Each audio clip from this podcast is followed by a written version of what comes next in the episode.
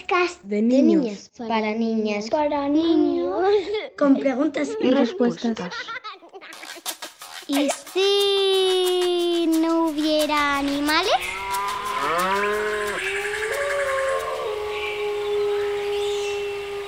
Pues no lo sé. No, no existiríamos, porque no podíamos comer y nos moriríamos. Pues que creo que a lo mejor no hubiera vida.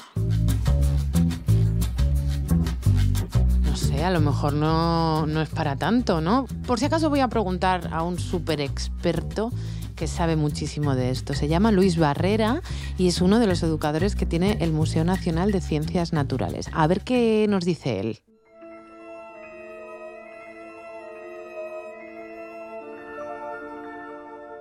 Ha habido otras épocas, hace millones de años, miles de millones de años, donde no había animales y había vida en la Tierra.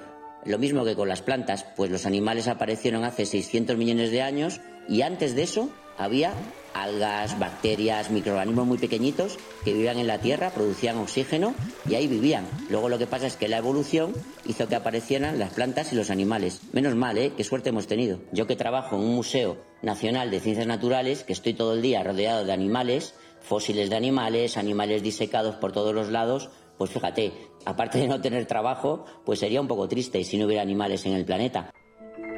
Si no hubiera animales afectaría a, toda la Tierra, a todos los ecosistemas. Las plantas también necesitan de los animales para poder sobrevivir. Por ejemplo, la polinización, ¿no? cuando los insectos pues hacen que muchas plantas puedan crecer gracias a que las transportan de un sitio a otro. El polen bueno, y además los animales son muy necesarios para todas las cadenas tróficas y las cadenas de vida que hay en la Tierra. Espera, espera, espera, Luis. Que acabas de decir una cosa que yo no sé si todo el mundo sabe lo que es, pero a mí no me suena de nada. Cadena trófica. ¿Esto qué es? Esa palabra, ese palabra tan raro que acabo de decir de cadena trófica, son las relaciones que se producen entre los distintos seres vivos. La cadena alimenticia. ¿Quién se come a quién, verdad? Pues una planta se alimenta pues del sol y de las sales minerales y luego una planta a su vez quién se la come, pues un animal, animales que son herbívoros u otros seres vivos y luego a su vez esos herbívoros son comidos por carnívoros que a su vez luego se comen entre ellos, ¿no? Eso es una cadena trófica y entonces claro, si no hubiera ni plantas ni animales, pues todas las cadenas tróficas del planeta estarían, bueno, pues muy mal, no estarían afectadas. Vale, vale, entendido. Para que otros seres estén vivos, hacen falta los animales. Bueno, pues por todo lo que nos ha contado Luis, gracias Luis, supongo que tú creerás, como yo, que es súper importante que no desaparezcan los animales. Entonces, para eso, mmm, pues hay que cuidar el planeta. Ya sabéis, la deforestación y el cambio climático ponen cada vez más especies en peligro de extinción y esto no es bueno cerca de 5.200 especies de animales están en peligro de extinción, es decir, que podrían desaparecer para siempre. Y esto afecta a aves, reptiles, peces, anfibios y mamíferos. Venga, pongamos todo de nuestra parte un poquito, cuidemos el planeta, que hay que conservar a los animales.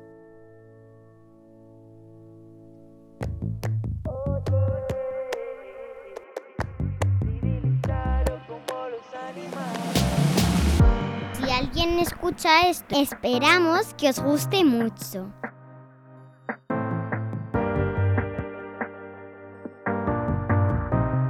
Adiós.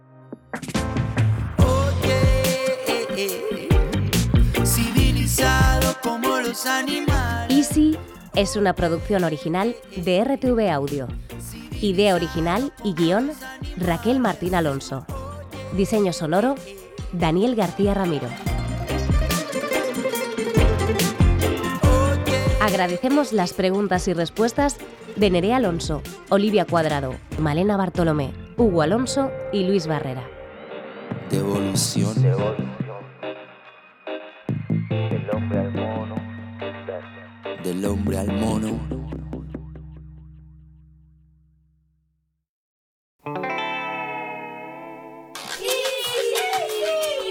Un podcast de niños, para niñas, para niños, con preguntas y respuestas.